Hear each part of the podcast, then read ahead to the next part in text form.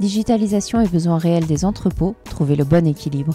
Un podcast de Boa Concept, accélérateur du e-commerce et spécialiste de l'intralogistique, réalisé par Vox 361.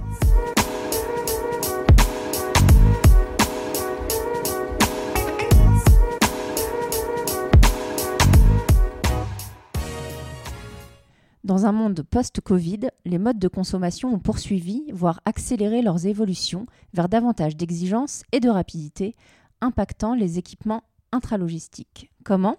Eh bien, c'est ce que nous allons comprendre aujourd'hui dans ce premier épisode de la saison inédite de podcast de Boa Concept avec Patrice Henrion, son directeur général. Patrice, bonjour. Bonjour Lorraine. Alors, en guise d'introduction, est-ce que vous pouvez euh, d'abord nous dresser un état des lieux du marché actuel? C'est prétentieux un état des lieux dans un podcast, mais j'ai essayé euh, d'être concis. Pour moi, on a trois grandes tendances qui expliquent euh, l'évolution de notre activité. Une hausse des flux, on l'a vu avec la période Covid, une hausse des flux liée à l'évolution des modes de consommation, et la période de crise sanitaire n'a fait qu'accélérer quelque part des choses qui étaient déjà en place. Donc euh, nos clients, le marché, les acteurs ont des flux de plus en plus importants à traiter ça dérive vers quelque chose qui porte sur l'éligibilité en fait des acteurs à l'automatisation. Historiquement, l'automatisation était réservée à des très grands donneurs d'ordre qui avaient des entrepôts gigantesques, etc. Le fait que les flux aient majoritairement évolué favorablement chez tous les clients et tous les acteurs de l'intralogistique fait que le nombre de gens éligibles à l'automatisation devient de plus en plus important.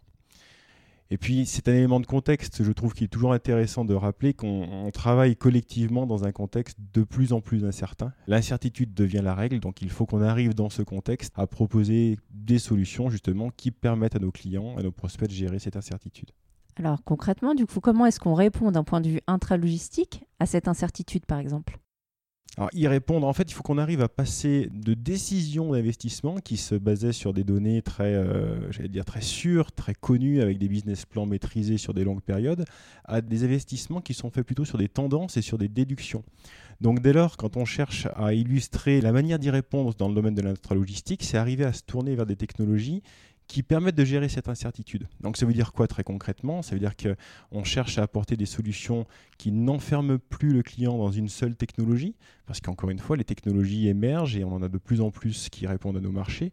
On cherche à avoir une approche très évolutive et très modulaire dans les conceptions de solutions, parce que nos clients n'ont plus la capacité de se projeter à 3 ou à 4 ans, y compris les très grands donneurs d'ordre. Aujourd'hui, un business plan à 12 mois fiable, ça devient de plus en plus rare.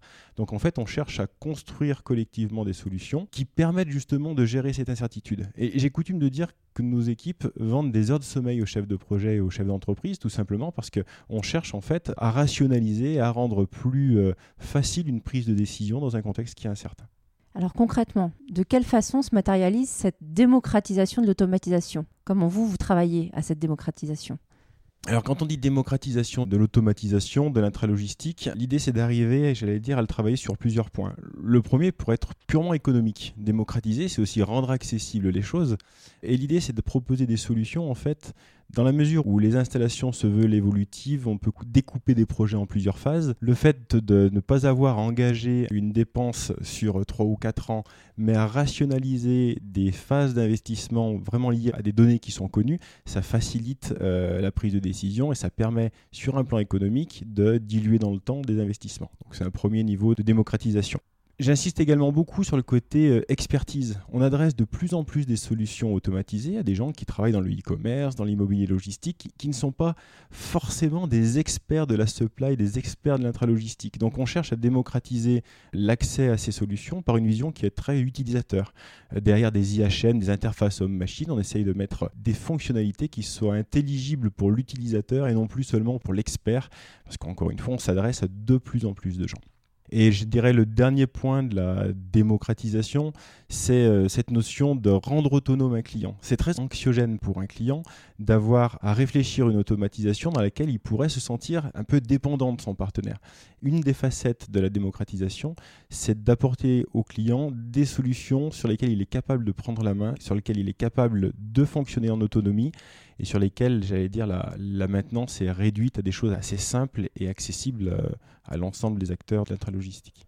Alors, sur la base de ces trois volets, hein, donc euh, l'accessibilité prix, l'orientation utilisateur, l'autonomie client, chez Boa, quelles solutions est-ce que vous avez mis en œuvre pour accompagner vos clients? C'est quelque part l'ADN de l'entreprise qui se base sur des systèmes robotisés avec une intelligence décentralisée que d'être en capacité de faire des phases dans l'installation d'un projet d'automatisation. Ça veut dire qu'on fonctionne façon euh, train électrique, donc on est capable de construire des lignes qui vont évoluer dans le temps, tant par leur taille que par leur fonctionnalité. Donc on, va y répondre d'une manière très mécanique, euh, avec des solutions euh, façon objet connecté qui viennent s'interfacer les uns à la suite des autres. Et on va y répondre d'une manière très euh, logique, si je puis dire, en travaillant beaucoup le volet système d'information, parce que nous sommes avant tout des informaticiens qui créons des solutions robotisées.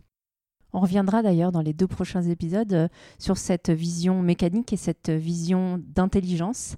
En tout cas, euh, merci beaucoup euh, Patrice pour cette entrée en matière et à bientôt pour la suite. Ce podcast vous a été présenté par Boa Concept en partenariat avec Vox 361.